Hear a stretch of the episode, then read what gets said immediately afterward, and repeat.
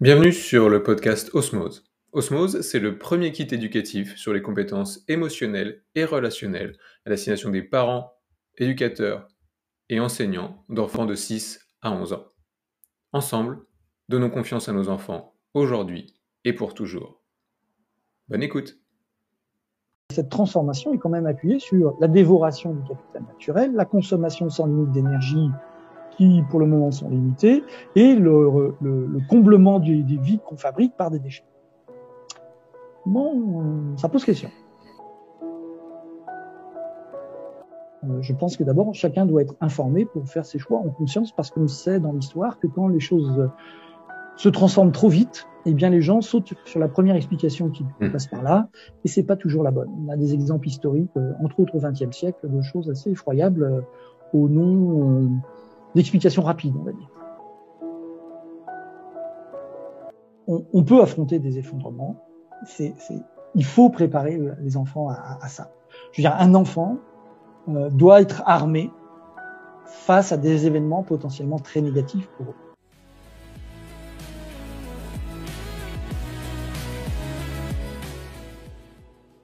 Bonjour à tous, bienvenue sur euh, les interviews Osmose.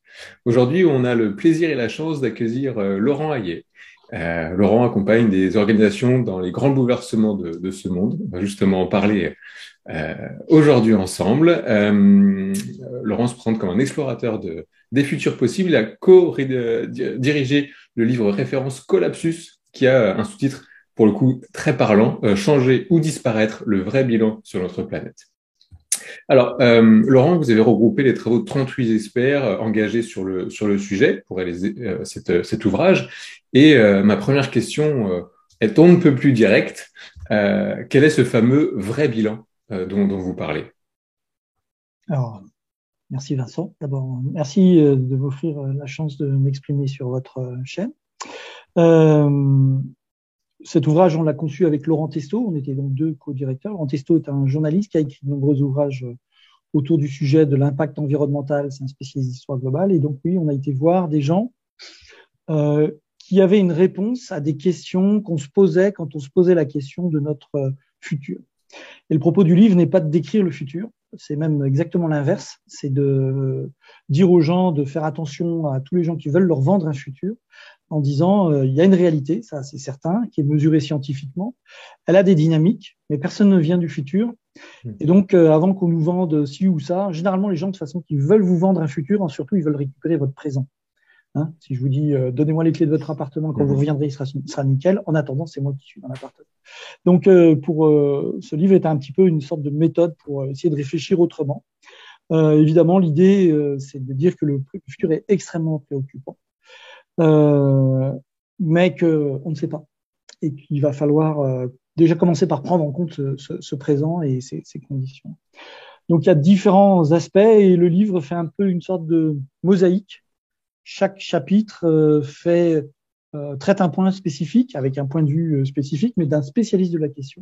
Et quand on a lu les 38 chapitres à la fin, bah, se dégage une sorte d'image qui est bien sûr euh, complètement construite, puisque c'est nous qui avons créé le sommaire, qui avons contacté les gens et euh, on avait une petite idée de ce qu'ils allaient dire. Donc euh, voilà, je ne prétends pas que c'est une révélation, c'est pas une boule de cristal, mais mmh. ce sont des scientifiques, des historiens, des philosophes, des journalistes, des militants, des personnalités politiques, enfin, des gens qui savent de quoi ils parlent. Mmh. on peut quand même essayer de les écouter, et puis surtout qui parlent en décalage en essayant d'être le plus près, le plus factuel possible. Donc là, ça, ça nous change des peu des récits mythologiques qu'on entend souvent. Voilà. Euh, et si on parle de la situation, bah, revenons à la science. Et la science est formelle. Que ce soit le GIEC quand il parle du climat ou que ce soit l'IPEBES quand il parle de la biodiversité mondiale, les deux sont en train de nous dire de façon extrêmement formelle, c'est-à-dire avec un, mesure l'incertitude de leur, de leur dire, un coefficient de certitude qui dépasse les 99%. Donc, euh, le doute est scientifique, mais il y a des choses qu'on sait. Hein. Si je j'ouvre ma fenêtre et que je saute par la fenêtre, je suis à peu près sûr de me retrouver sur le trottoir. Il y a peu de chances que, chance que je m'envole comme ça, équipé comme je suis de, mes deux bras. Donc euh, voilà, la science pose aussi des, faits. Et euh, oui, on est en face d'un effondrement des conditions euh, d'habitabilité de la Terre comme on les a connues, comme l'humanité a pu se développer après euh, euh, la, dernière glaciation, c'est-à-dire on a eu 10 000 ans d'Holocène, c'est-à-dire d'un climat stable, où on a pu développer des civilisations parce que c'était pas chamboulé tout, tout, le temps. Eh ben, on est en train de sortir de ça. Et bien sûr, c'est compliqué de perdurer dans des conditions qui ont été chamboulées. Voilà. Euh, je ne vais pas refaire tout le livre parce que c'est pas le sujet aujourd'hui. On n'est pas là pour parler de ça, si j'ai bien compris. Je vais résumer euh, rapidement euh, avec un, petit schéma. Ce qu'on fait est assez simple en fait, hein, et c'est ce que fait à peu près toute espèce euh, vivante. mais nous, on peut le faire d'une façon complètement dérégulée, et ça, c'est problématique. En fait, ce qu'on fait, il y a un capital naturel la planète, sur lequel on a évolué euh, et on est issu de millions d'années euh, d'évolution de l'espèce humaine et avant l'espèce humaine de millions d'années d'autres espèces. Hein, euh, Homo n'est pas sorti de nulle part, si on en croit la science, bien sûr. Et on a mis la main sur l'énergie un jour. L'énergie a mis la main sur nous, on ne sait pas trop. Et avec cette énergie, on a pu transformer le capital naturel dont on était issu pour essayer de l'arranger à notre façon, comme ça nous arrangeait nous. Moi, j'ai j'apprécie. Hein. J'aime pas trop le froid, les maladies, les prédateurs. Euh, négocier avec un, un, ours des cavernes pour savoir si je pourrais coucher là cette nuit, c'est, hein, voyez, j'ai rien contre ça. Mais la propriété, la définition de l'énergie en physique, c'est la capacité à transformer la matière en un autre état. Donc, un, euh, et on peut pas faire cette opération en retour. C'est pas possible. Je veux dire, je peux mélanger des œufs, de la farine et du lait pour faire un, un gâteau. Je le mets au four, ça cuit. Je ne sais pas revenir en arrière. Hmm. Je ne sais pas défaire ce gâteau, remettre les œufs dans la coquille. Euh, enfin, si, je peux, mais l'énergie à passer euh, pour euh, refaire ça est infiniment supérieure à ce que j'ai utilisé pour le faire. Donc, on fait ça, et donc on fabrique du capital artificiel. On va résumer ça rapidement. C'est la somme des civilisations humaines. alors, ça, ça avait des avantages hein, que je nie pas, mais ça a des inconvénients. Les inconvénients, c'est que plus il y a de capital artificiel, moins il y a de capital naturel. Hein, par définition. Euh, et euh, surtout quand on est dans une civilisation qui met la croissance euh, en, en, priorité absolue, hein, comme, comme, valeur de, de, de civilisation, euh, ça n'a pas toujours été le cas. Au Moyen Âge, on voulait comme valeur de civilisation sauver son âme. C'était un autre projet de, de civilisation. Euh, avant, il y en avait d'autres. Bon. Et, et, et bah, négocier sa croissance avec le monde, c'est un petit peu comme négocier son appétit avec la tarte aux myrtilles dans le frigo. Quoi qu'on soit gourmand ou gourmet, à la fin, il n'y a plus de tarte euh, dans le frigo. Et aujourd'hui, les scientifiques euh, ont, fait un calcul. Euh, l'année dernière, en 2021, est sorti une étude qui disait que le poids que tout ce qu'avait fabriqué l'humanité, donc le poids de l'artificialité humaine, hein, les, bâtiments, les routes, enfin le poids de tout ce qu'on a fabriqué, pesait autant que la biomasse qu'il y avait sur Terre. Hmm. C'est intéressant. Tout ce que la vie fait d'elle-même ça pèse autant que, euh, que nous, tout ce qu'on a fabriqué en dur. Alors, ok, c'est un problème. Le problème aussi, le deuxième problème, c'est qu'on consomme de l'énergie pour se faire et que cette énergie n'est pas renouvelable. Elle est alimentée par le soleil, donc le solaire. Mais le soleil, on l'enlève, il n'y a plus d'énergie. Hein. Donc, bon, heureusement, il ne va pas bouger demain, mais le vent n'est qu'une énergie solaire transformées, c'est des masses d'air, mais c'est à cause des mm. effets thermiques euh, du, Soleil. Et les énergies fossiles sont des stocks limités. Alors, on ne sait pas limiter jusqu'à combien, mais on, le pétrole n'apparaît pas magiquement. Donc, plus on utilise l'énergie pour faire cette transformation, un jour, on peut se dire que euh, on peut manquer euh, manquer d'énergie, surtout qu'il nous faut de plus en plus d'énergie pour faire de plus en plus de transformations, puisqu'on est dans un principe de croissance. Et 3% euh, de croissance par an, en mathématiques, ça équivaut à doubler tous les 24 ans. Donc, en, au bout de 1000 ans, ça veut dire avoir multiplié par plusieurs millions tout ce qu'on fait. Est-ce que ça fait du sens? On peut se poser la question. Deuxième, troisième problème, c'est que cette fabrication de, de cette transformation, euh, comme on n'est pas dans un cycle naturel où les déchets sont rebouclés, c'est-à-dire que, euh, euh je sais pas, prenons n'importe quoi, euh, le crottin d'un cheval, eh bien, on pille des rosiers, nourrit le rosier. Nous, ce qu'on fabrique n'est pas récupéré par la nature parce que c'est artificiel par définition. Donc, il n'y a pas de processus. Et nous-mêmes, on n'a même pas mis en place de processus. C'est pour ça qu'on nous annonce en 2050 autant de poids de poisson dans les océans que de poids de plastique. Personnellement, je préfère manger du poisson ou du plastique, c'est plus nourrissant. Donc on a un problème de déchets et le réchauffement climatique, c'est ça, c'est un problème de déchets. C'est des gaz à, à effet de serre qu'on émet sans contrôle et, et, et, on remplit l'atmosphère de nos poubelles et enfin, ça a des conséquences. Le problème de la, de la biodiversité, c'est à la fois un problème de déchets, puisqu'on pollue, c'est à la fois un problème d'occupation d'espaces naturels, puisqu'on se déploie partout, on, récupère les espaces naturels et on s'y installe à la place, donc euh, bah, le sauvage n'a plus de place et, et, finit par disparaître. Et puis c'est un problème de transformation, puisque quand on dit, tiens, on va mettre des insectes ici, bah, étonnamment, il n'y a plus d'insectes. Hein, donc dans les années 90, on a mis en place les néonicotinoïdes, et aujourd'hui, 30 ans après, eh bien 90% des insectes ont disparu en, Europe. Mais c'est bien ce qu'on voulait faire. Avec des insecticides, on tue les insectes. Hein. Je, veux dire, personne ne devrait être surpris. Là. Donc ça, c'est tout ça, c'est des problèmes. Et il y a un problème souvent qu'on ne voit pas, mais qui est important de souligner, c'est que tout système qui est traversé par un flux d'énergie se transforme en se complexifiant. L'exemple que je donne souvent, c'est celui de la casserole d'eau c'est assez couillon, l'organisation d'une casserole d'eau froide, mais mettez-la sur le feu et vous allez voir qu'elle se complexifie avec un petit balai de bulles et que c'est beaucoup plus intéressant à regarder, d'ailleurs c'est même fascinant, euh, une, casserole d'eau qui, qui bout plutôt qu'une casserole d'eau froide. Bah, c'est beaucoup plus complexe parce que c'est ce flux d'énergie transforme les choses et, ce système qui est traversé par ce flux d'énergie se transforme pour dissiper, laisser passer cette, cette énergie. Donc nous avons des organisations de plus en plus complexes et à vue d'œil. Euh, pour qui a pris les transports en commun euh, dans sa jeunesse et a un petit peu de bouteille comme moi, et aujourd'hui, bah, c'est beaucoup plus compliqué, il y a beaucoup plus de lignes, etc. Et des gens disent avec le Grand Paris, il nous faudra un assistant personnel pour connaître le chemin le plus court en fonction des horaires, des moyens qu'on aura, un coup de trottinette, puis ensuite passer avec un Uber, et puis après prendre la ligne numéro temps, etc. À fonction des heures et des moyens. Et ben, il nous faudra un assistant personnel. C'est-à-dire que notre cerveau est plus capable de gérer ça. N'oublions pas, nous sommes issus d'un capital naturel, nous sommes nous-mêmes encore un capital naturel. Hein. Notre cerveau a été construit pendant des millions d'années essentiellement dans une savane à courir, euh, à chasser à l'épuisement derrière des gazelles, à, nourrir de, charognes, enfin dans un, dans un mode spécifique.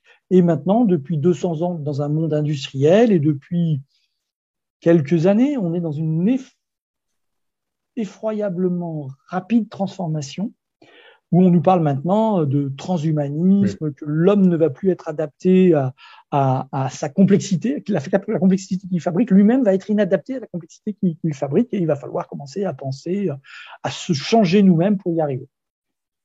Ok? Personnellement, euh, qui suis-je pour empêcher des choses comme ça?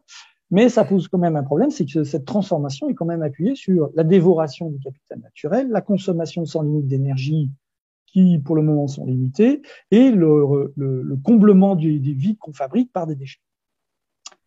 Bon, ça pose question. Voilà, donc ça c'est, pour résumer, des tendances lourdes, factuelles, vraies, qui sont incontestables. Et après, le reste, qu'est-ce qu'on en fait Qu'est-ce que ça va devenir Tout ça, c'est ouvert à questionnement. Mais je ne pense pas qu'on puisse avancer dans la vie euh, sans, se poser des questions sur là où on est. Donc voilà à peu près où on est. Je vais essayer de pas faire trop trop long, mais bon, ça pose question. Hein. Et même à l'ONU, euh, on voit des messages d'alarme euh, très très pressants, euh, comme le, le, secrétaire, le secrétaire de l'ONU qui, qui, qui, prend des postures. je vous envoie une photo, vous pouvez la passer si vous voulez. très inquiétante sur la, la, dynamique court. Donc on peut on peut se poser des questions. Voilà pour. Et donc ce livre était une façon d'expliquer ces phénomènes au-delà des slogans, au-delà des récupérations que les uns et les autres essayent de faire, euh, certains en plus sympathiques d'autres, bien sûr, mais, mais, mais euh, euh, je pense que d'abord, chacun doit être informé pour faire ses choix en conscience, parce qu'on sait dans l'histoire que quand les choses se transforment trop vite, eh bien, les gens sautent sur la première explication qui mmh. passe par là, et c'est pas toujours la bonne. On a des exemples historiques, entre autres au XXe siècle, de choses assez effroyables au nom d'explications rapides, on va dire. Voilà. Voilà. Donc, je préfère euh, des gens informés et qui prennent leurs décisions en conscience de cause. Oui, tout à fait. C'est tout l'intérêt de pouvoir bénéficier d'un regard comme, comme le vôtre. Ça n'est pas la garantie que ça sera la bonne décision, mais au moins elles seront prises en conscience. Voilà. C'est déjà pas mal. oui, oui, dans tout ça, en effet, euh, il y a un point positif. Parce qu'en effet, c'est assez, assez édifiant. Alors, pour quand même, pour continuer à poser des choses, euh, on entend beaucoup parler de, de, de termes qui, qui, parfois, du coup, peuvent laisser un petit peu euh, euh, dans, le doute, euh, quand on parle de transition, de résilience, d'effondrement, euh, on parle de quoi derrière ces, termes-là? Ouais, C'est extrêmement important. Il faut, comprendre que on est dans un moment de transition. Alors vers quoi, je n'en sais rien, mais de transformation profonde, rapide. On est dans une exponentielle. Hein, il n'y a qu'à regarder la démographie. depuis les courbes de démographie s'envolent, mais, il n'y a pas que la démographie. La démographie ne fait que bénéficier de, tous les progrès qu'on a fait et j'aime les vaccins, j'aime les hôpitaux, euh, etc. Je suis pas en train de critiquer ça, mais on est dans cette transformation radicale. Donc il y a plusieurs mondes, euh, les anciens, les nouveaux, et tout ça s'affronte.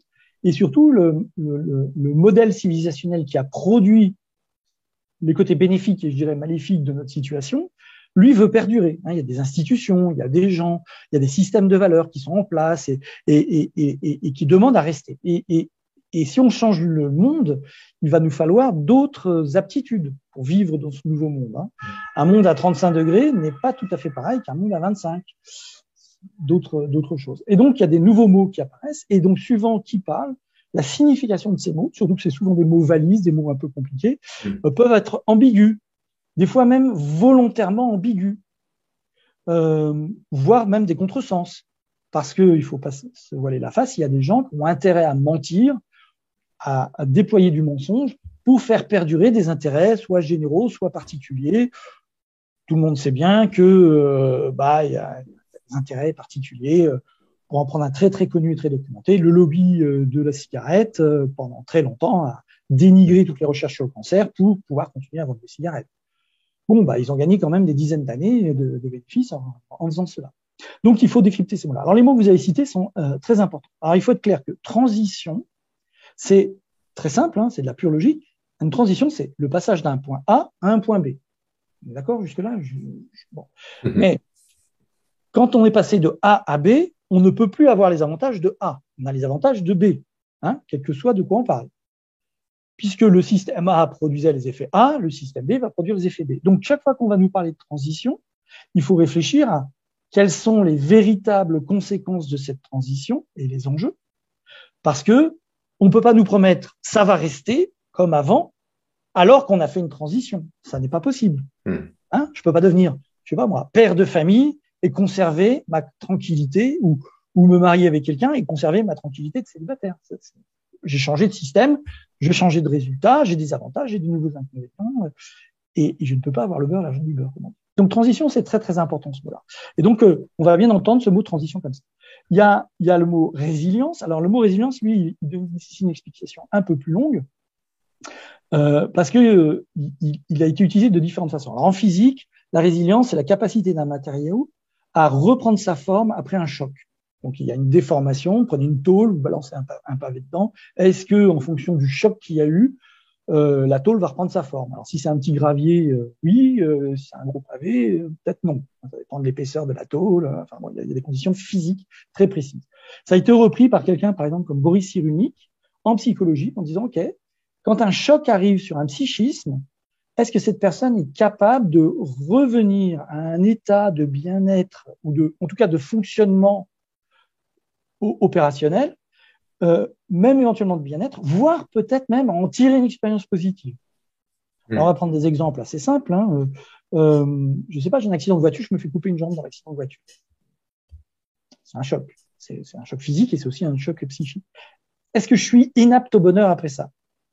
Passer une certaine étape d'adaptation plus ou moins difficile en fonction du soutien, de la psychologie que j'ai, enfin de tas de facteurs, je pense que les cul peuvent être heureux. Enfin, peut-être très malheureux d'être devenu cul aussi, mais bon, il y a quand, même une possibilité d'aptitude au bonheur. Bah, c'est ça, la, la résilience. Et la résilience, attention, n'est pas la robustesse, par exemple.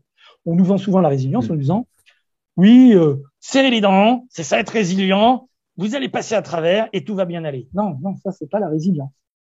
Prendre un exemple, un autre exemple très clair. un couple de personnes âgées vit dans son, son petit pavillon et la chambre est au, premier étage. Puis avec l'âge, l'escalier est devenu une épreuve de plus en plus difficile. Donc là, il y a deux solutions. Soit on fait un sacrifice, une transformation, une transition de A à B, soit euh, bah, on est malheureux jusqu'à l'accident dans l'escalier et puis la rupture de la hanche ou, le départ à l'EHPAD et, et c'est pareil et c'est peut-être beaucoup plus triste. Eh bien, une solution, c'est de dire, OK, la chambre au, premier étage est inabordable pour nous. On va installer le salon en chambre. On va sacrifier ça.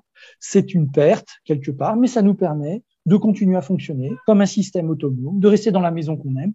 Quand nos enfants et nos petits-enfants viennent, eh ben, ils iront dans la chambre là-haut, mais nous, on peut plus. Et voilà, et ça nous permet de, rester dans cette maison quelques années. Vous voyez, ça, mmh. c'est de la résilience. Et ça, voilà, c'est de la résilience, pas forcément d'individus, mais même d'un groupe. Euh, donc voilà, résilience n'est pas robustesse, n'est pas élasticité. Il y a une transformation définitive. Il y a une perte, mais on est quand même fonctionnel après. Donc, c'est une certaine aptitude. Euh, l'effondrement. Alors là, l'effondrement, ça c'est vraiment le gros mot qu'on se jette à la figure. Mais c'est un mot super ambigu. Déjà en grammaire, je ne sais plus le nom, il faut que je retrouve à tout prix ça. C'est un mot spécial parce que ça décrit à la fois un processus et un résultat.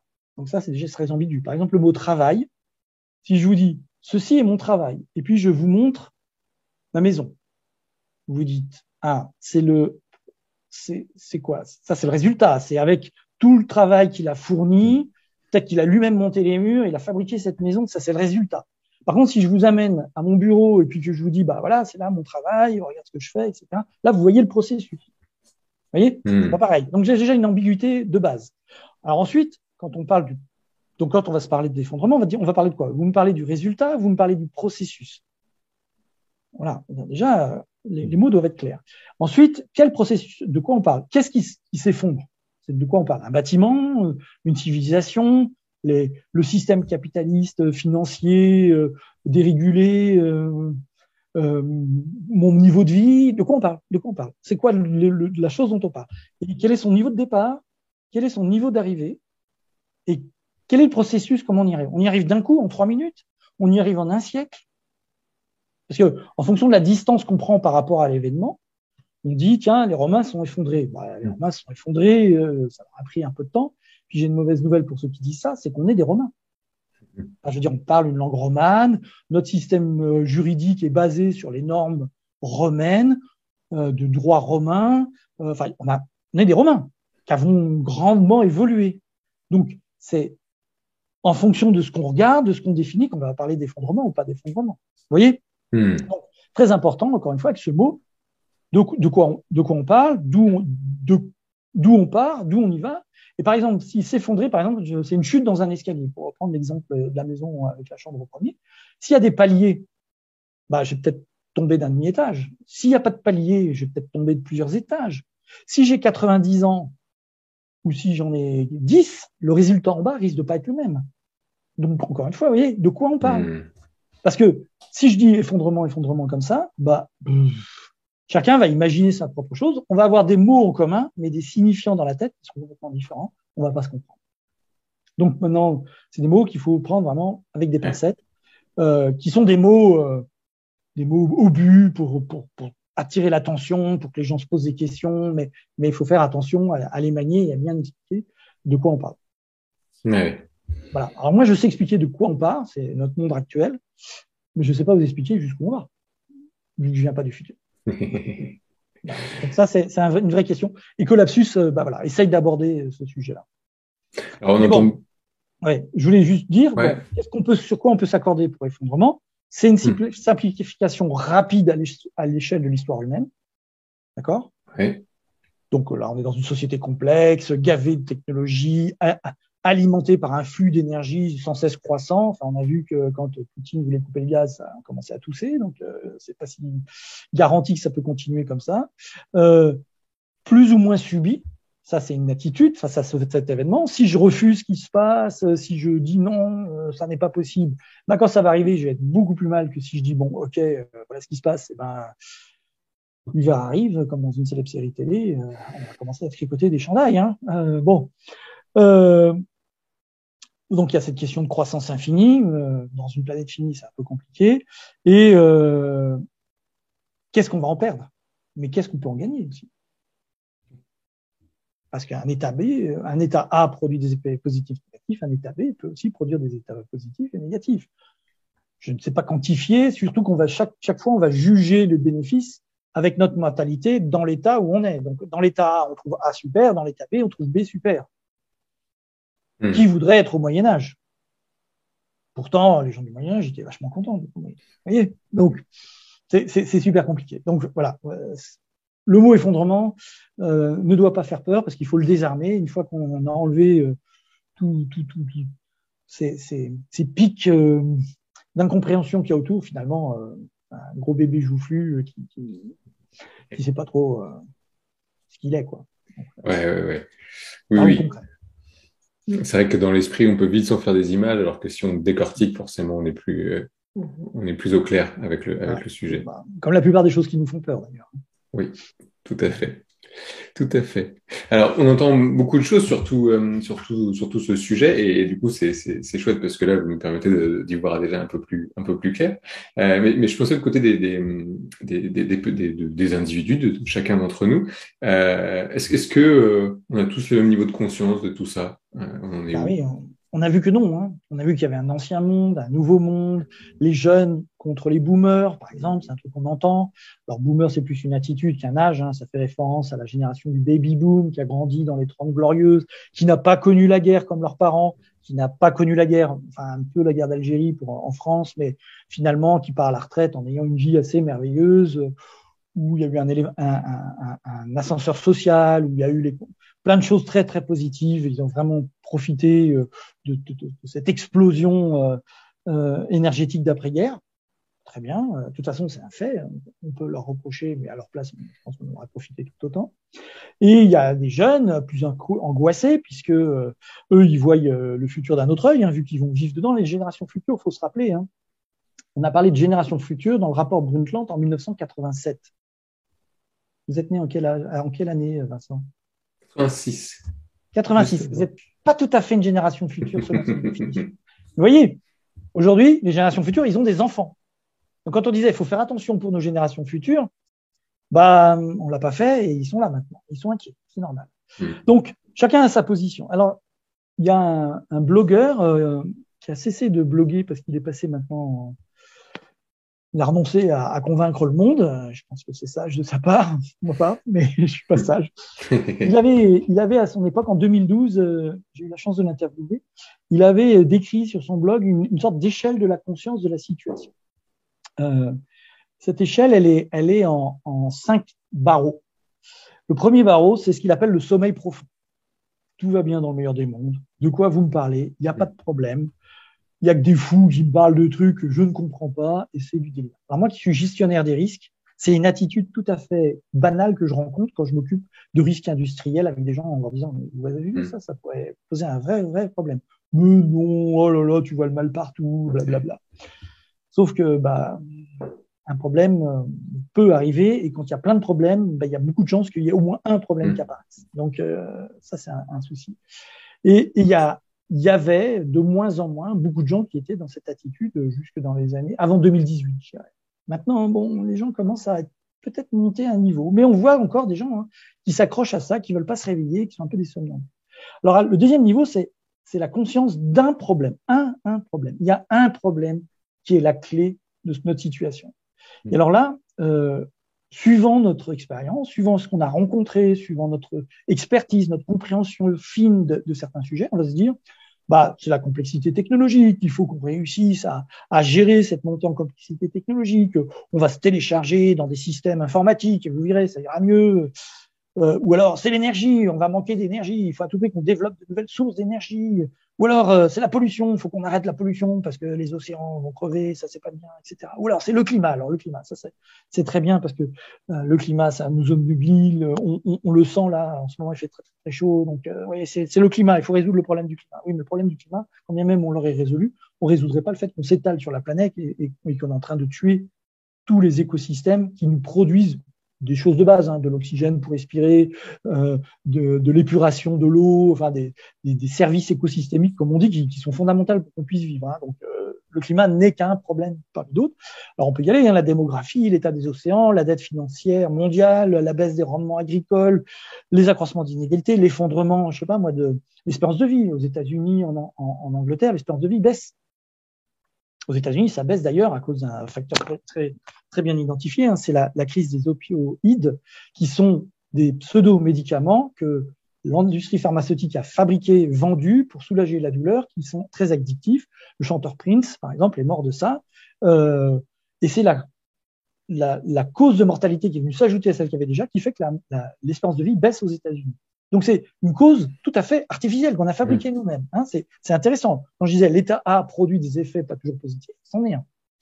Donc on pourrait dire c'est ça le problème. Je sais pas, euh, le besoin de développement de certains pays, ils sont dans un état de pauvreté absolument abject et lamentable. Il faut faire quelque chose pour eux, etc. Donc une fois qu'on a son problème, on est dessus et on veut le résoudre à tout prix. Les autres sont accessoires. Oui, mais on voit bien qu'en fait tout est lié et que on va pas pouvoir résoudre les problèmes de sous-développement euh, s'il y a du réchauffement climatique, parce que le sous-développement, c'est souvent des pays peut-être un peu plus chauds, etc., etc. Donc là, on commence à comprendre qu'il y a plusieurs problèmes qui sont à considérer. Et là, on passe au niveau 3. C'est pas un, c'est plusieurs. Alors, un, c'était compliqué, mais alors plusieurs, ça devient très compliqué. Et là, on est dans un niveau très instable. Ça commence à être assez angoissant. Et alors là, quand on commence à étudier ces problèmes en se disant bon, bon, il faut faire des priorités, lequel donne naissance à l'autre et tout, on s'aperçoit que ces problèmes en fait sont liés et que les conséquences d'un problème sont les causes de l'autre. Et que tout ça c'est relié dans une espèce de grande, un grand système problématique.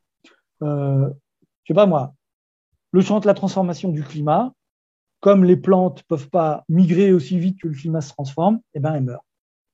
Comme elles meurent, l'écosystème qui a, qui, a, qui, a, qui a, proposé au, au, à la nature, aux animaux qui, qui, vivent dedans, bah, les animaux disparaissent aussi. Donc, on voit bien que biodiversité et climat sont parfaitement liés l'un dans l'autre. Hmm. Ok? Euh, bah ouais. Et donc, si euh, euh, il y a du réchauffement climatique et qu'il n'y a plus de biodiversité, bah, on voit par exemple une conséquence du réchauffement climatique, c'est les océans qui s'acidifient. Si les océans s'acidifient, c'est toute la transformation du carbone en, en, CO, en, du CO2 en carbone euh, minéral qui disparaît, c'est un puits de carbone qui disparaît, mais c'est aussi une production d'oxygène qui disparaît. Ah merde, on a de nouveau d'autres problèmes.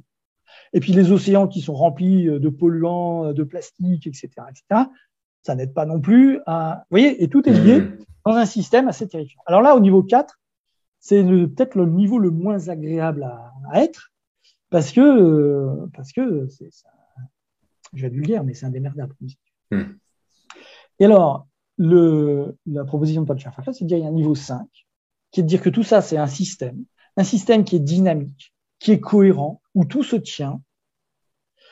Il est dynamique, il est impossible à réformer sans transformation profonde, essentielle, je dirais dans l'essence des choses. Là, on est vraiment dans une transition de A à B. Si on veut plus de plastique dans les océans, bah désolé, il faut plus de plastique ou alors euh, une capacité à gérer nos déchets qui dépasse largement la production. 90% euh, des déchets qui sont dans, les océans sont issus des neuf plus grands fleuves de la Terre. Les exutoires, alors euh, on se dit, bah, c'est simple, hein, on met un gros filtre à la sortie des neuf mhm. plus grands fleuves, mais quand on parle de fleuves, c'est pas des petits fleuves. Hein. Donc, tout ça, c'est cohérent, c'est dynamique. On n'arrivera pas à sortir de ça sans une transformation globale, systémique, qui demandera des transformations essentielles sur nos valeurs, sur nos façons d'être, sur nos façons de produire, etc. Et peut-être même qu'il n'est pas possible de ne pas payer le prix de ce que nous avons déclenché. Mmh. Ce qui est, ce qui est une pensée assez, assez, assez difficile. Et donc, il faut accepter cette réalité. Mais il y a des phénomènes euh, dans la vie qui sont comme ça. Je veux dire, vers l'âge de 5 ans, on a tous appris à peu près que la mort existait et qu'on allait mourir un jour. OK? Ça ne nous a pas empêché d'être heureux entre ce moment-là et le jour de notre mort si la mort n'est pas intervenue dans les quelques jours qui ont suivi.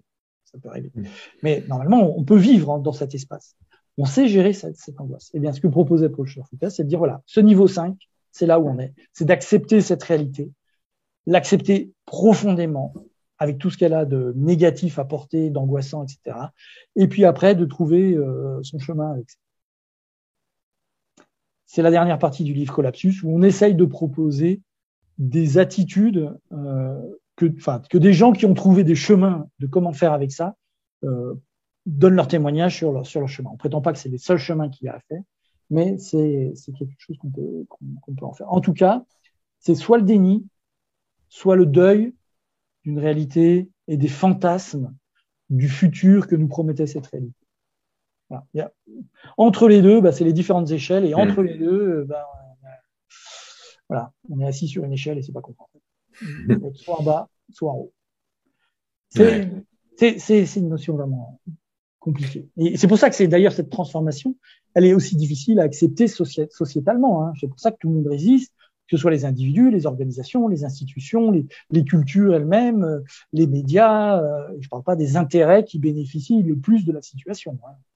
Je serais oligarque euh, avec mon, mon, avion, mon jet privé pour me déplacer là où les simples mortels, eux, vont à pied ou en transport en commun. Franchement, je suis pas sûr que je résisterais à une telle tentation. Hmm. Voilà. Et vis-à-vis de ce, deuil dont, vous parlez, euh, comment ça se passe euh, J'ai envie de reprendre la même question. Psychologiquement, est-ce qu'on est tous prêts? Alors j'imagine que non, à faire ce, à faire ce deuil. Ah, non, on n'est pas tous prêts, bien sûr. Déjà, on n'est pas pareil. Tous les deux, on n'a pas le même âge. On n'a pas la même situation. Les enfants n'ont pas le même âge. Je ne sais pas d'ailleurs, Vincent, si vous avez des enfants. J'imagine que oui. Sinon, vous ne feriez pas le sujet euh, que vous faites. Mais, mais voilà, en fonction de notre situation, forcément, on va avoir des intérêts, des postures, des, contraintes qui nous obligent à des comportements différents. Un retraité qui a passé toute sa vie à accumuler un capital pour avoir des, vieux jours le plus beau possible, je ne vais pas lui jeter la pierre, hein. euh, il a une certaine attitude vis-à-vis de ce capital qu'il a amassé. Il le chérit en quelque sorte. C'est normal, mmh. je veux dire, c'est une vie d'effort. Bon. Un jeune qui n'a que son futur comme capital, qui n'a encore rien accumulé. Peut-être c'est un riche héritier, mais c'est pas la majorité des gens. Et combien même il serait riche héritier, il faudrait qu'il en fasse quelque chose de cet héritage. Donc c'est bien son futur qui est son capital. Bah lui, il regarde pas les choses de la même façon. Vous voyez, le capital de l'un et de l'autre, c'est pas du tout la même chose. Donc, en termes générationnels, c'est déjà différent. En termes de, de situation, un homme, une femme, c'est pas pareil, et, les intérêts des uns et des autres, sans tomber dans un essentialisme euh, stupide, enfin, il y a quand même des différences. Une mère de famille, un père de famille, c'est pas exactement pareil. Donc, euh, voilà, on est tous différents. Donc, forcément, on a tous des niveaux de conscience différents. Après, on a accès à des connaissances différents. Je veux dire, euh, suivant notre niveau d'études, suivant euh, nos formations, on sait certaines choses. Euh, voilà, on peut pas tout savoir. donc, ce qu'on sait peut nous aider à comprendre certaines choses et ce qu'on ne sait pas nous empêche de comprendre d'autres choses. Et donc forcément, le discours devient difficile puisqu'on est tous différents. Et puis en termes sociaux, euh, euh, on n'a pas tous les, mêmes implications. Je veux dire, un paysan éthiopien n'a pas eu le même impact que moi, en tant qu'occidental, qui ai pris l'avion pour mon métier euh, bien plus que j'aurais dû. Euh, donc, il y a une responsabilité personnelle sur la situation. Alors, ma responsabilité, quand même, je sais plus, il y a eu 150 milliards d'êtres humains ou 120 milliards d'êtres humains sur Terre depuis que l'humanité existe.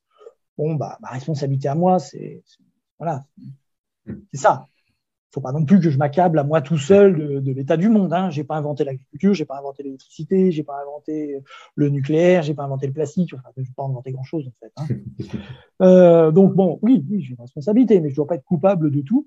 Euh, bon, mais si je suis en face d'un paysan éthiopien, il va me dire, euh, moi, le réchauffement climatique, ça me pose un problème de survie parce que je suis directement tributaire du temps qu'il fait toi occidental qui bénéficie de toute une infrastructure autour de toi, euh, de stock, de réfrigération, euh, de, logistique pour avoir euh, ta nourriture dans ton assiette. Alors, j'utilise pas Uber, mais j'aime à rappeler qu'avant, on courait derrière la de nourriture, et maintenant, la nourriture arrive sur, vers nous d'un geste de la main à monter sur le dos d'un gars en vélo, quand on est parisien c'est un peu différent. Hein. Vous voyez, donc l'attitude est différente entre les uns et les autres. Et donc oui, forcément que euh, chacun va avoir un point de vue différent. Donc si on veut pas finir en se tapant sur la figure, pour euh, utiliser un euphémisme, il y a qu'une seule façon, c'est qu'on rapproche les points de vue et qu'on partage le savoir et les connaissances. D'où l'intérêt d'un livre comme Collapsus. Mmh. Petite goutte d'eau euh, pour que les gens aient accès à des certaines données. Et ce qu'on fait là en ce moment, c'est ça, c'est essayer de rapprocher des points de vue. On est d'accord ou pas d'accord avec ce que je dis, mais au moins on a entendu ce que j'ai dit. Et on peut se faire une, opinion de ce que je dis. Si jamais on a entendu ce que jamais on, on s'est parlé, il n'y a aucune chance qu'on soit se mettre d'accord. Même si Vincent pense, bah, Laurent il exagère, bah là maintenant il peut me le dire. Et il peut me dire, je pense que tu exagères sur tel point, tel point, tel point. Plutôt que de dire, oh bah les mecs écrivent des bouquins qui s'appellent Collapsus. Euh. tu l'as lu le livre? Non. Alors, partageons l'info et puis après on pourra discuter. Donc voilà, je pense que oui, on n'est pas égaux. On n'est pas égaux euh, en savoir, on n'est pas égaux psychologiquement. Il y a des anxieux, hein, il, y a des, il, y a des, il y a des optimistes, euh, et je pense qu'il faut tout pour faire un monde. Donc, ouais, ouais, ouais, forcément, il va y avoir débat. Bah, c'est comme ça. C'est le réel, et le réel a toujours raison. Donc, faire avec. et puis on, on, y est, on, y est, déjà dedans, c'est quand même l'actualité. Ah ben on, y a, on y a toujours été. On a cru qu'on s'en échappait, qu'on pouvait être dans une petite bulle devant Netflix, dans un canapé euh, chauffé, euh, etc., climatisé suivant les moments de l'année. Euh. oui, mais le réel est toc, toc, toc. J'existe, je viens et je vais me présenter à toi. Tu m'aimes, tu m'aimes pas, mais je suis là. Ouais. Plus on le repousse, plus il frappe fort à la porte. Et l'humanité n'a fait que ça. Hein. Depuis qu'elle a conquis le feu, elle n'a fait que repousser le réel, avec un certain succès. Hein. Je veux dire, euh, je négocie plus avec l'ours des cavernes, j'ai moins froid l'hiver. Enfin, oui, hein, on a eu un certain succès dans cette négociation. Mais l'hiver existe toujours, les maladies existent toujours. Et le jour où on arrête d'avoir les moyens de repousser le réel, il vient et toque à la porte. Voilà. Alors, vous avez beaucoup parlé du fait d'avoir un, un, niveau d'information euh, pour justement comprendre tout ça et pour se faire sa propre son propre avis sur euh, l'évolution, sur mon rôle, de ce que je veux faire dans, dans, tout ça, enfin bref, pour pouvoir prendre des décisions. Euh, J'ai une question suivante par rapport aux enfants.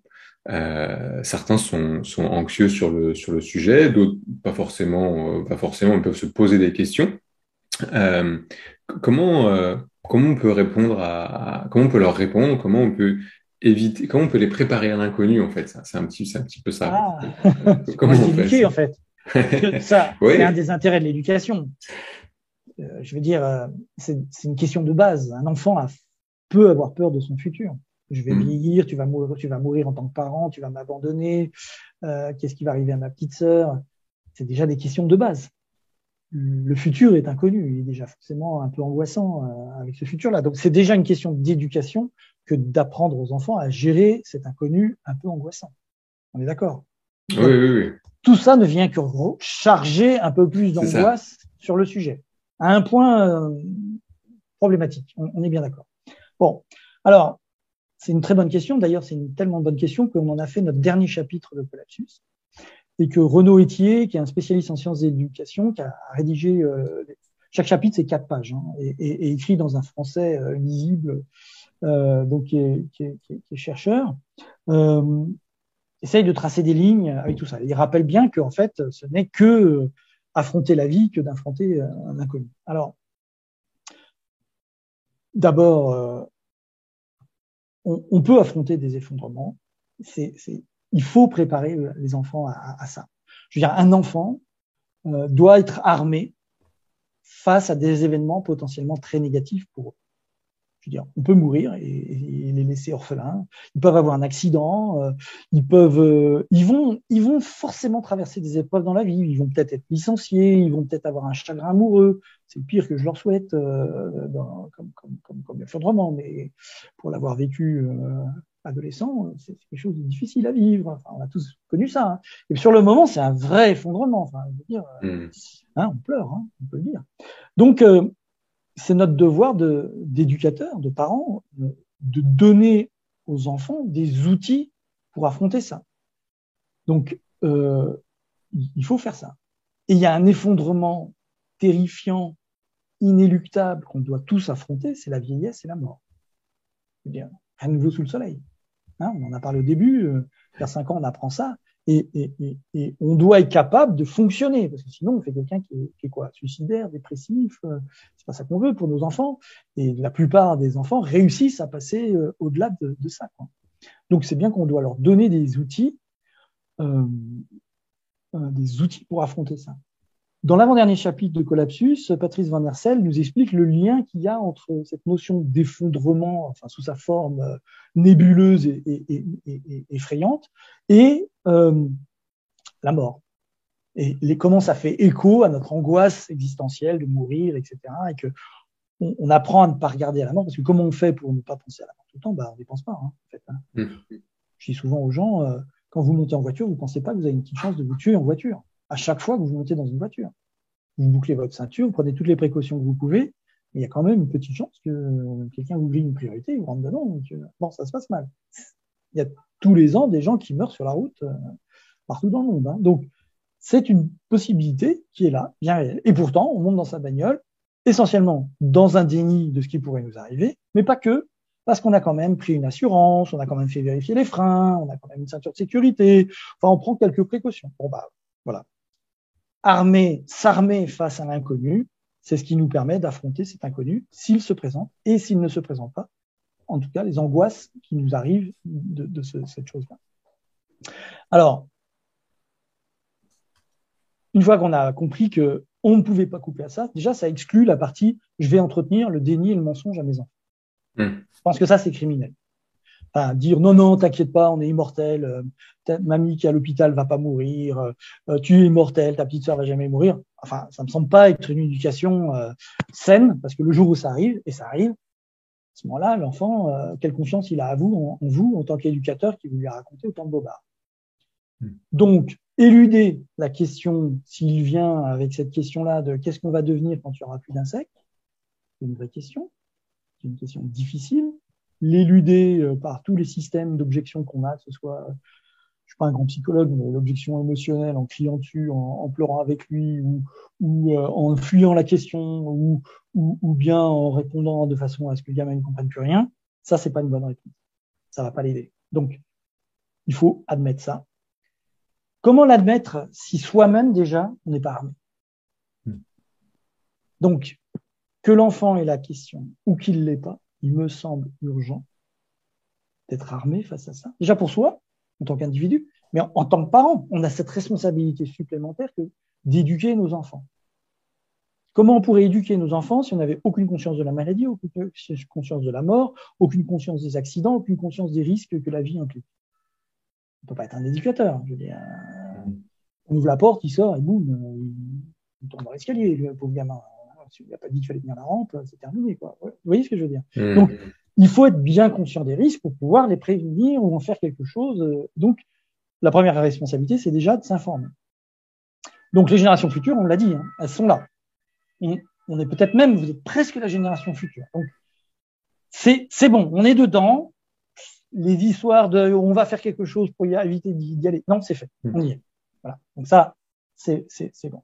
Donc pas de déni soi-même, on se renseigne, Peut-être on essaye de monter cette échelle de la, conscience pour être capable de gérer cette émotion euh, qui, monte hein, au fur et à mesure qu'on monte avec les barreaux. Et ensuite, on ne doit pas déverser ses propres angoisses sur son enfant. Qu'est-ce qu'on doit donner Alors, Je suis pas un pédagogue, euh, je m'occupe pas d'enfants, je suis un père euh, qui a eu ses échecs et ses réussites.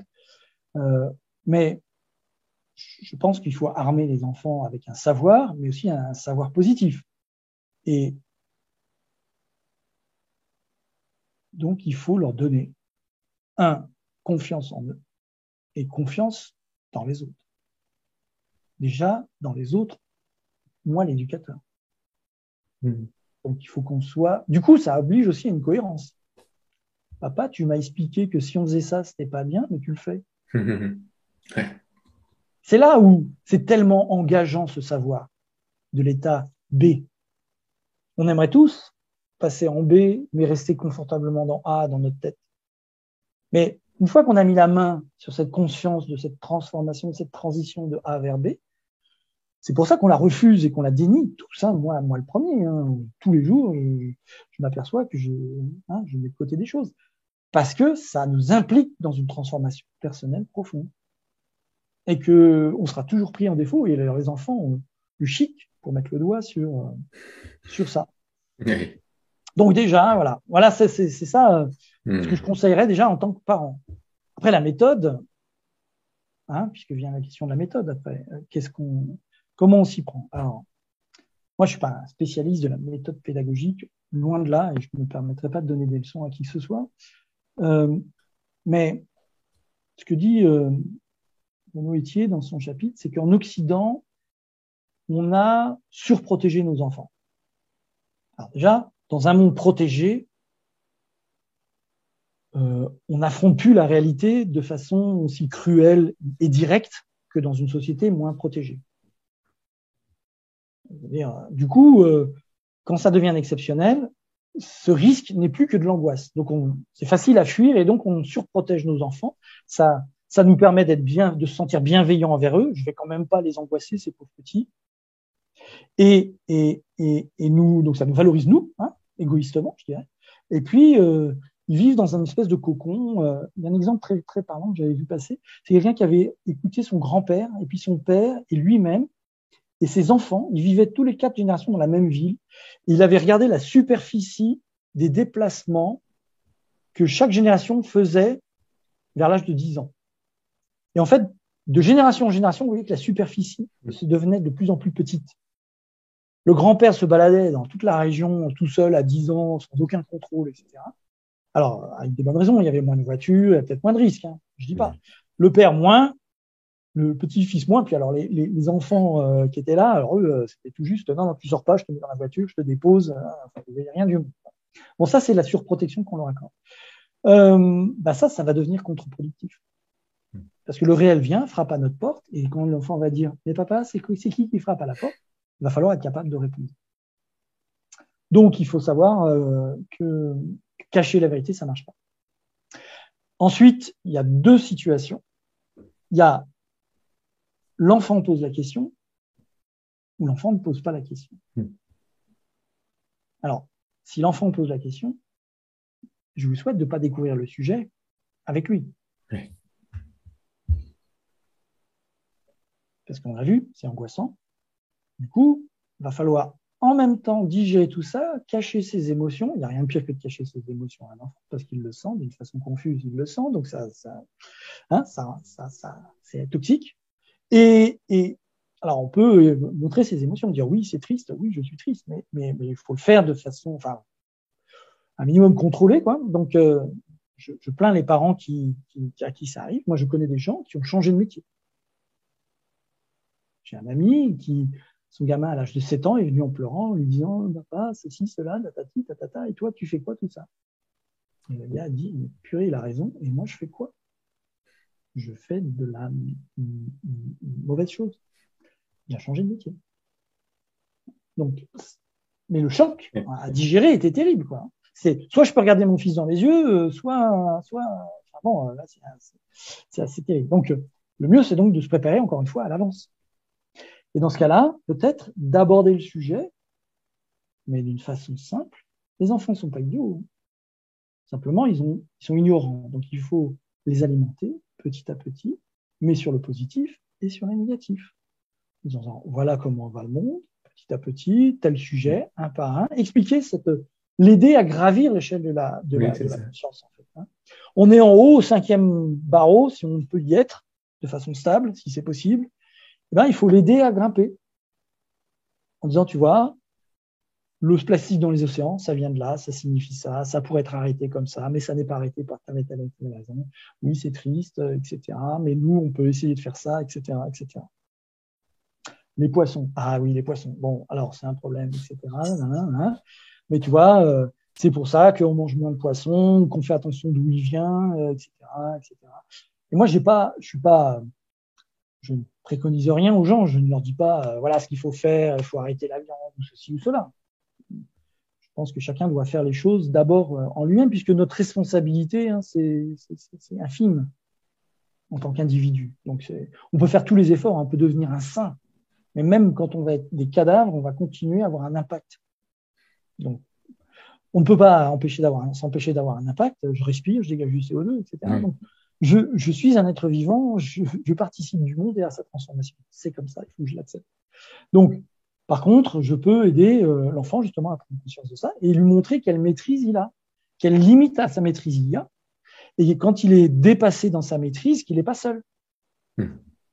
Qu'il a une famille autour de lui, qu'il a des parents qu'il aime, qu'il y a d'autres gens qui se travaillent sur le sujet, et qu'on y arrivera, on n'y arrivera pas, mais on va essayer tous ensemble, etc. Et que de toute façon, la transformation elle va avoir lieu, donc les gens vont bien être obligés de prendre conscience des choses, et que au pied du mur, eh ben, on est obligé de faire des choses. Hmm. On n'est pas obligé de dire que euh, on estime parce qu'on est pessimiste qu'on va pas y arriver, ça, on peut le garder peut-être pour soi, mais parce qu'on a peut-être tort en plus. Mais en tout cas, que l'enfant comprenne, je crois, qu'il a il n'est pas seul, qu'il peut avoir confiance en lui-même, parce que quand il sera confronté à un problème, que ce soit celui-là ou un autre, il va compter sur quoi? Sur lui, sur ses forces. Il faudra bien avoir été capable de lui les montrer, de lui les énoncer, et puis sur les forces des autres. Parce que si c'est moi tout seul, je peux sauver le monde, ou si c'est moi tout seul, je ne pourrais pas y arriver parce que les autres s'en foutent.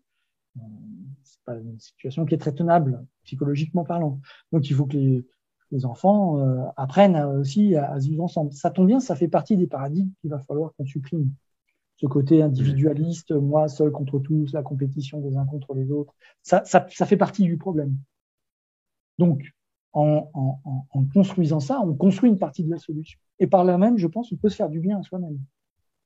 Mmh. Parce que qu'est-ce qui nous angoisse Qu'est-ce qui nous terrifie C'est que face à une situation inéluctable, on n'a aucune prise dessus. Mais dès qu'on décide, qu'on se dit non, bon, c'est la réalité, elle est là, je dois faire avec, je vais me mettre en action, Ma maison peut brûler. Je vais prendre une assurance contre l'incendie. Ça n'empêche pas que la maison peut brûler, mais au moins, euh, je ne serai pas complètement démuni si jamais ça arrive. Eh bien voilà, le monde change, je me mets en action, je prépare mes enfants. Déjà moi, ça, m'aide en tant que parent de me dire que je fais pas n'importe quoi. Je prépare mes enfants. Peut-être qu'ils seront bien contents. Euh, je serai bien content de les avoir bien éduqués parce que quand je serai vieux, je serai moi-même en EHPAD. Il n'y aura peut-être pas la clim. être content que mes enfants disent parce qu'ils sont pas dans un esprit euh, consumériste, et égoïste, compétitif, etc. En disant bon papa, euh, tu nous as préparé à cette époque-là, viens reste euh, avec nous à la maison, on va s'occuper de toi, on va changer tes couches. Euh, non ben c'est ça, la vie, c'est ça la vie, hein résilience personnelle face à un événement qui a rien à voir avec ce qu'on parle. Eh bien, je serais peut-être content d'avoir élevé ces enfants dans, avec cet esprit-là, plutôt que dans le déni et que euh, le jour où ils découvrent la réalité, ils me disent mais on m'a menti, c'est quoi ses parents, c'est quoi cette société de merde et tout, bah, t'as qu'à crever dans ton EHPAD, vieux con, etc. Hein, hein donc, voilà, c'est pas des lois hein, que j'énonce, c'est le bon sens que je ressens et qui est expliqué par les gens qui s'intéressent sur ces questions d'enfance et de transformation du monde plutôt que d'effondrement.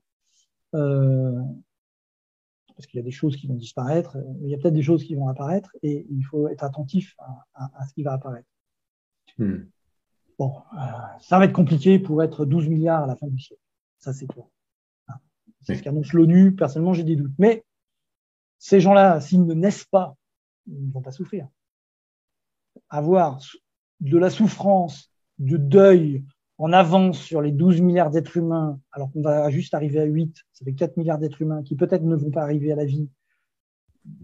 Oui, ça n'a pas de sens bah, de faire le deuil de ces morts-là qui ne sont pas été. D'accord? Donc c'est là où il faut être calme et posé et de se dire qu'est-ce qui est un vrai problème et qu'est-ce qui n'en est pas. Hmm. Ok, non, c'est hyper intéressant. Euh, et, vous parliez du coup justement là de, de, se dire euh, euh, c'est aussi une affaire collective. Enfin, voilà, le, si on parle à l'enfant, l'enfant n'est pas seul, et puis même nous-mêmes, hein, quand on peut être euh, sujet à source d'angoisse, mon truc, ben voilà, ça, ça, dans l'action évidemment, puis dans, dans le collectif. Et euh, ça me pensait à une, une, remarque que vous faisiez dans la préparation de cette interview. Vous parliez de, de résilience collective. Euh, Est-ce que vous pouvez en parler un petit peu de ce, eh bien, ce concept? euh, On est pluriel, tous. Enfin, moi, je suis un ensemble de molécules qui forment des organes qui eux-mêmes un ensemble d'organes qui, qui, forment un organisme, d'accord? Donc mon foie a une certaine résilience. Je bois pas d'alcool, mais je suis sûr que il est capable de gérer une certaine dose d'alcool et de s'en sortir à peu près bien, même si j'en bois pas beaucoup, vu que j'en bois pas. Mais, mais voilà, un foie a une certaine résilience, par exemple, face à l'alcool. Mais d'accord, donc c'est un organe. Mon organisme lui-même peut résister à certaines choses, à s'adapter à d'autres, faire euh, une adaptation dans la difficulté et puis rebondir, etc. à certaines choses. Bah, une société, ce n'est jamais qu'un pluriel de plusieurs individus. Hmm. Donc on peut appliquer la même notion en se disant, bah, définissons d'abord euh, ce, ce, pluriel qui peut être, je sais pas moi, la nation française ou la commune de Trifouilly-les-Oies ou le département je sais pas combien ou la région Trucmuche. Moi, je suis breton, donc là, je, vois dans la Bretagne une sorte de, collectif hein, avec une, certaine culture un peu différente. Si j'étais corse, j'en verrais une autre. Bon, et, et ben ce groupe ça peut être une famille, hein, ça peut être un village, ça peut. Ce groupe-là peut aussi travailler à sa résilience, parce que si on se dit non, mais le voisin il m'embête, euh, etc. Bah, le jour où il y a un problème chez un voisin, chacun est tout seul face à son problème. Un incendie dans une maison, une inondation, c'est des choses qui, qui, arrivent. On allume sa télé, on le voit, ça arrive. Donc là, on a une avalanche de transformation assez pourrie faut pas se mentir quand même, hein, c'est pourri, euh, qui arrive, bah, si on est tout seul face à ça, on est encore plus dans le choc si on est ensemble. Je veux dire, euh, euh, si d'ores et déjà on commence à planter des arbres fruitiers dans nos jardins en disant des arbres fruitiers qui résisteront en, canicule, etc. Donc il y a des choix assez précis à faire et donc il y a besoin de travailler vraiment en détail des sujets. Hein on commence à mettre le doigt dedans, tout devient mm. très compliqué. Hein. C'est un système total, global. Il n'y a, pas de, de petites bulles faciles où euh, tout, tout, ne changera, où rien ne changera. Hein. Tout, mm. va, va, se transformer.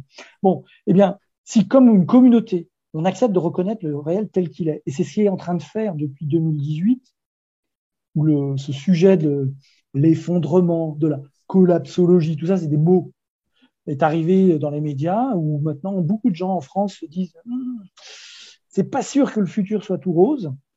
Eh ben, si en tant que entité, ce collectif-là prend conscience et se décide de passer à l'action, on est mieux armé que si on dit non, non, tout va bien.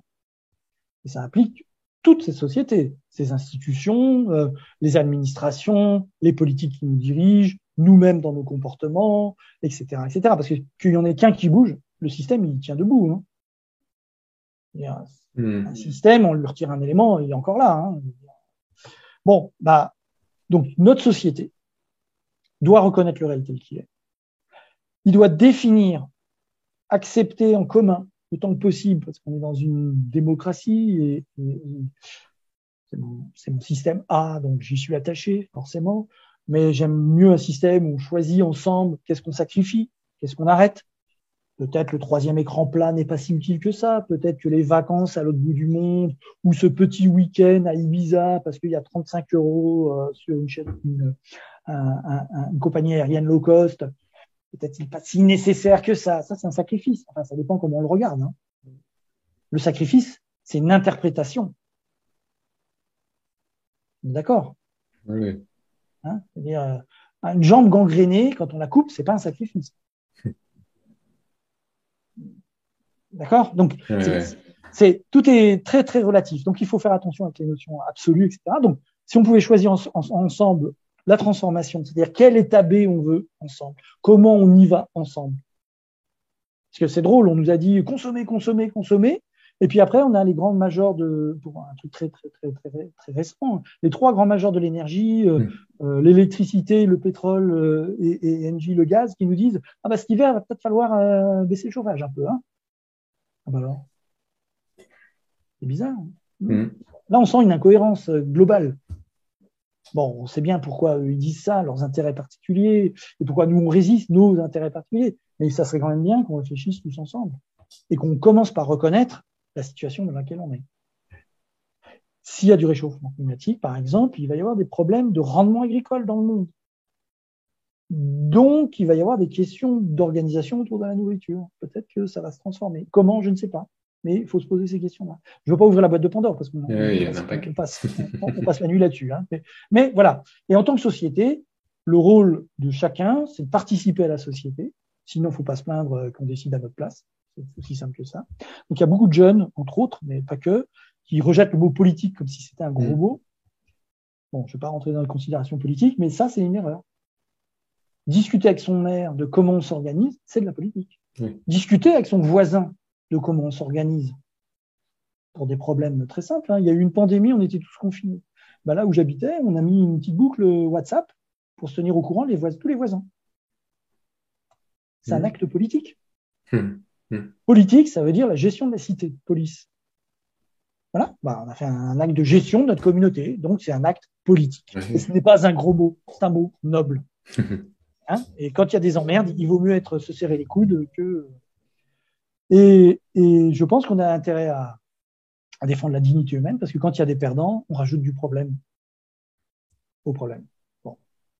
J'ai inventé une petite phrase que j'aime bien, c'est quand on est dans la merde jusqu'au cou qu'il est important de garder la tête Bon.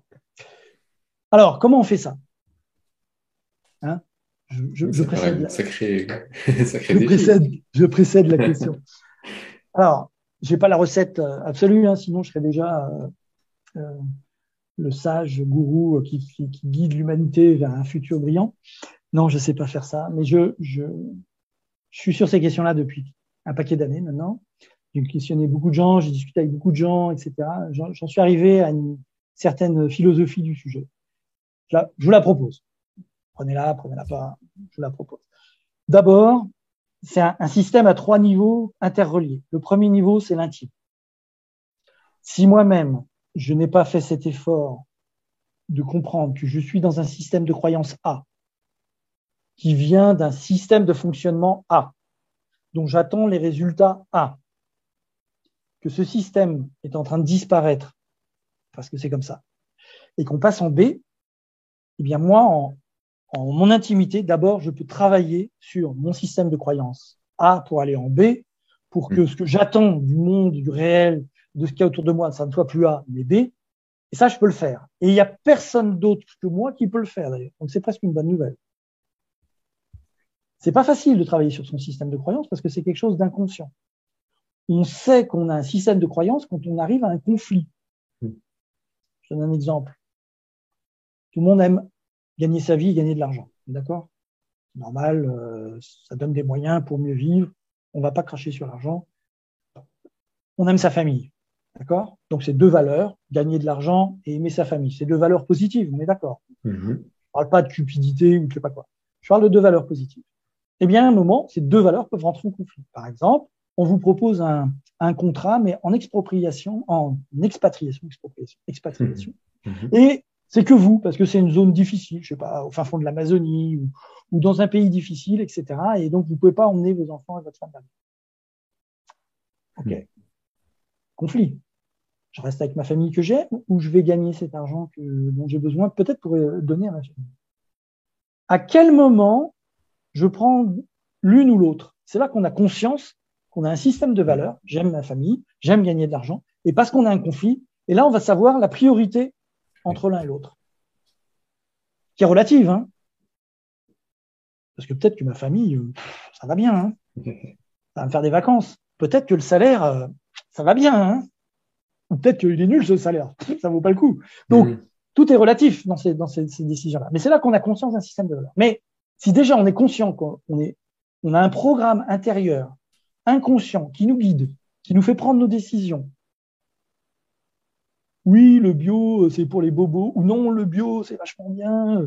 Euh, je ne pose pas de jugement de valeur, mais on prend, on a des jugements, nous, de valeur sur des choses qui viennent de ce système de croyance intérieure qu'on a. Si déjà on ne fait pas l'effort de décrypter cette intimité et de se dire, bon, euh, je fais le tri là-dedans parce qu'il y a vraiment des trucs pas terribles, ça, non, ça c'est VE trop, trop A, ça. Genre, je jette, ça c'est à développer parce que c'est futur B. Bon, ok. On fait, déjà, on fait ce travail-là sur team. C'est déjà pas mal. On commence à être stable en soi.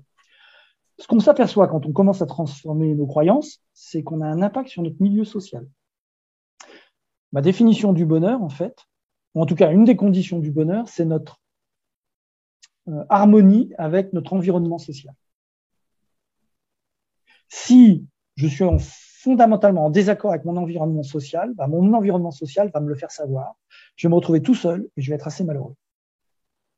Parce que euh, je vais devoir porter ma croix. Soit je tiens plus à mes convictions et, je dois me séparer de cet environnement social où il va me rejeter, ou bien euh, j'abandonne mes convictions euh, pour essayer de rester dans un conformisme social. Euh, et je serais peut-être malheureux d'avoir devoir abandonner ou de faire semblant à des choses auxquelles je ne crois pas. Il y a moult exemples de gens dans des religions, dans des sexualités, dans des convictions politiques, de gens qui, voilà. Et quand on se change, eh bien, on a un impact sur notre environnement social. Il y a des gens qu'on va essayer de convertir. C'est un peu ce que je suis en train d'essayer de vous faire. Mmh. quelque part. Hein, parce que si je vous convainc, là, Vincent, vous êtes convaincu par, je, dis, ah, je suis renforcé dans mes convictions, dans mon intimité et renforcé. Donc, je me sens mieux. Si Vincent, il me fait n'importe quoi, mais le pauvre vieux, où il est parti, et, qui me le, et, vous me le montrez, eh ben, là, je vais me sentir réprimé. Je vais être malheureux. Parce que ce qui est important, c'est pas ce que je pense. Je suis sûr de ce que je pense, vu que hein, je juge ce que je pense avec ce que je pense, donc j'ai forcément raison. C'est pas vraiment ce que Vincent Chavigné pense de ce que je pense, vu que j'y ai pas accès. Je veux dire, tant qu'il est euh, poker face, euh, m'est égal. Non. Ce qui m'intéresse, c'est cette spécularité, ce miroir. C'est hmm. comment je me vois en Vincent Chavigné. Si je vois de l'approbation, je suis renforcé. Si je vois de la déprobation, je suis inhibé. Dans un cas, je suis heureux. Dans un cas, je suis malheureux. Donc, on va construire avec notre système de croyance qui change un nouvel entourage social. Soit on va convaincre les gens, on va le transformer par nous-mêmes activement, hmm soit on va expulser des gens insupportables parce qu'ils ne rentrent plus dans le schéma. Désolé, euh, ce voisin là avec son SUV ou ce voisin avec ses valeurs euh, à propos de je ne sais quoi, je ne peux plus blairer, je ne le fréquente plus. Ou bien euh, il va se barrer parce que c'est lui qui va plus nous supporter. Donc il va se passer une transformation sociale. Et l'intime va nourrir le social, le social va nourrir mmh. l'intime, puisque hein, plus notre entourage va être OK avec nous, et plus on va se renforcer, et plus on va aller plus loin. Ah, attention aux effets après d'escalade, euh, où on devient une communauté bizarre euh, qui s'éloigne du reste de la société. Et là, on arrive dans le troisième niveau, qui est le niveau de la gestion des communautés entre elles. Parce que comment on fait société? Mmh. Société, et c'est une autre définition de la politique, c'est gérer les différents groupes, sans qu'ils s'entretuent, si possible les différents groupes d'intérêts. Il y a une société multiple. Je ne vais pas rentrer dans des analyses euh, très très politiques, mais c'est clair, les hommes, les femmes ont des intérêts parfois différents, euh, les jeunes, les vieux ont des intérêts parfois mmh. différents, les gens qui ont une éducation euh, et un bon salaire ont des intérêts parfois différents de ceux qui n'ont pas eu une bonne éducation et pas un bon salaire. Enfin, il y a, y, a, y a des différences et ça fait des groupes et ces groupes ont des intérêts différents et tout ça, ça fait des conflits, peut-être des fois aussi des synergies, mais souvent des conflits. La politique, c'est la gestion de tout ça, au minimum pour pas que ça finisse euh, en guerre civile, et au mieux pour que chacun ait sa part de bonheur. Enfin, m'arrêter si j'ai une bêtise, mais mmh. Donc, quand on crée un groupe social, faut surtout pas devenir une communauté qui s'éloigne des autres, parce qu'en fait, on est contre-productif. On entend beaucoup parler de séparatisme, et ceux qui parlent le plus de séparatisme, j'ai l'impression qu'ils sont eux-mêmes séparatistes, en excluant ceux qui se, ont l'air de se séparer. Hein. Vous voyez ce que je veux dire? Euh, Donc, au contraire, il faut faire corps, il faut participer de la politique. Dire, mon groupe de croyances pense ceci pour telle et telle et telle raison, et le moins c'est des croyances un peu uluberlues, le plus basées sur un réel partageable, factuel, presque scientifique. Alors, il y a toujours des interprétations de la réalité, hein, et toujours là, on va discuter. Mais le plus, on pourra soit convaincre, soit trouver des accords en disant oui, j'ai pas ton interprétation sur la dynamique des choses, mais le point de départ, je suis d'accord. Hmm. Ok, on est déjà d'accord sur le point de départ. Il y a un réchauffement climatique, par exemple, parce que encore des gens, je vois des fois sur les réseaux sociaux, oh bah il faisait chaud depuis toujours. Ok, d'accord. Enfin, les courbes sont quand même assez claires. Hein. Bon, eh ben, si on peut discuter euh, sur des points d'accord, on peut construire des choses ensemble. Et là, on commence à travailler une, une organisation politique globale. Et comme on est dans démocratie, et comme en démocratie, pour le moment, on fait encore le vote dans l'intimité de l'isoloir, mhm. on a bouclé. Vous voyez Parce que mon intime vient renforcer le système politique et le système politique vient renforcer mon intime. Parce que si je, dans mon choix électoral, par exemple, il y a personne qui représente mes croyances, bah, qu'est-ce que je fais? Je suis obligé de partir dans le séparatisme. Hmm. Je suis obligé de me réprimer. Je suis obligé de quoi? De devenir quoi? Donc, il faut trouver au niveau politique quelque chose, un système qui permet à chacun euh, de contribuer positivement. Et on peut imaginer moult euh, sujets autres que celui dont on vient de parler sur lequel ça s'applique. Donc, intime, social, politique. Sur l'intime, on a full contrôle. Pas beaucoup de contrôle, mais il n'y a que nous qui avons du contrôle. Le peu de contrôle, il n'y a que nous qui l'avons. Social, on a déjà un petit peu moins de contrôle puisqu'il y a les autres. Hein. Mhm. Et on ne décide pas à leur place. Mais on participe. Politique, c'est encore plus abstrait. Parce qu'on n'a aucun contrôle sur les autres groupes, on a plus ou moins du contrôle dans notre groupe à nous. En plus, ça dépend de notre niveau d'implication, et puis après, ça dépend des systèmes politiques dans lesquels on est. Euh, bon, ça nous échappe beaucoup plus. Et on a le choix de participer ou pas participer à la vie politique. Et quand je dis ça, c'est pas euh, aller coller des affiches, hein. ça peut être simplement discuter, enfin comme on l'a dit, hein, avec ses mmh. voisins, poser des actes de vie commune, etc. Montrer que nos croyances sont efficaces, utiles, etc., etc. Eh bien, je pense qu'en faisant ces trois niveaux, en travaillant sur ces trois niveaux et en aidant chaque niveau à mmh. progresser, on fait cette résilience collective dont on a parlé. Puisque on, aide la collectivité à prendre conscience du réel, à prendre les mesures en fonction de notre compréhension du réel qui, sont le, le, négocié le plus adapté. Alors, le négocier, hein, des fois, parce que j'ai une mauvaise nouvelle, hein, si on arrête tous les effets négatifs de notre système A aujourd'hui, on passe immédiatement dans le système B. Parce qu'on arrête l'électricité, on arrête les hôpitaux, on arrête le chauffage, on arrête la logistique. Donc, euh, deux jours de stock dans les magasins, de deux jours, tout, tout, à la fin. C'est bon. Euh, là, on peut parler d'effondrement pour le coup. Donc, si on arrête tout pour éviter les conséquences négatives que produit A, on passe immédiatement dans B sans aucun. Donc, ça va forcément être une négociation. Hmm. Donc là, on est vraiment dans un travail, comme j'ai dit, de résilience, c'est-à-dire de choix, de ce qu'on arrête, ce qu'on sacrifie peut-être, et de ce qu'on adopte, qu'on développe, qu'on embrasse. Hein, je suis assez spinoziste dans ma, dans, dans, ma philosophie de vie en disant euh, beaucoup de choses nous échappent. Euh, on peut être heureux et libre que si on les accepte comme telles. Hmm. Ma vision à moi, hein, je la partage pour ceux qui s'intéressent, mais euh, voilà. Et ben, je pense que cette résilience collective viendra de ces trois niveaux et qu'on a tous un rôle à jouer. Et qu'en faisant ça, on est des éducateurs, non seulement de nos enfants, parce qu'on est un exemple pour eux. Parce qu'on peut être devant sa télé, ah, allez, euh, vous êtes con, et toi, papa, tu fais quoi Mais on peut aussi montrer que voilà, on est actif, alors euh, avec plus ou moins de succès, etc. Mais les échecs font aussi partie de la vie, ils sont aussi des enseignements. Il faut aussi apprendre à nos enfants que des fois, ça ne marche pas. Oui, tout à fait. Et puis dans cette approche-là, on a aussi ce côté, euh, on répond un peu à la question qu'on peut parfois avoir de dire, mais moi tout seul, euh, mes actes, ils n'ont aucune importance, je suis, trop infime dans, dans, dans, dans, cette complexité. Et finalement, là, vous dites que tout ça est interconnecté. Donc, euh, euh, finalement, si, l'intime a son... On est 8 milliards de moi tout seul. ouais. Si on ne fait pas l'effort de créer un lien avec les autres, oui, oui, 8 milliards de moi tout seul certains ont essayé de fabriquer ça dans une certaine philosophie euh, qui, à mon avis, fait partie des problèmes, de dire, voilà, vous êtes tout seul. C'est Margaret Thatcher hein, qui disait, euh, il n'y a pas de telle chose qu'une société, il n'y a que des individus. Heureusement que ses mmh. parents n'étaient pas que des individus, c'était aussi des parents qui faisaient attention à elle, parce que sinon, je ne sais pas comment elle aurait été.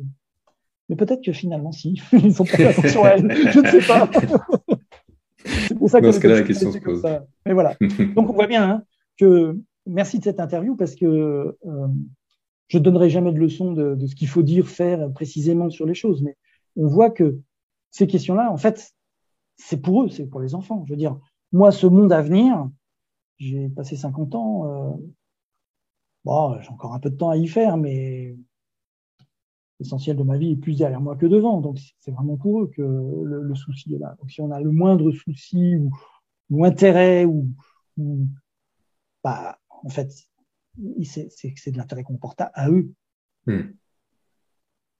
Donc, il faut, il, faut, il, faut, faut prendre ça en main. Super. Merci Laurent, ce sera le, mot de la fin. Euh, en effet, il est temps de prendre tout ça en main. Euh, merci encore, au plaisir de, de, pouvoir échanger euh, avec vous. Je partagerai les ressources, vous avez pas, mal de ressources, je les partagerai dans, dans, dans l'interview en descriptif. Et, euh, et je souhaite bonne, bonne réflexion sur tout ça à tout le monde. Merci Laurent. Merci.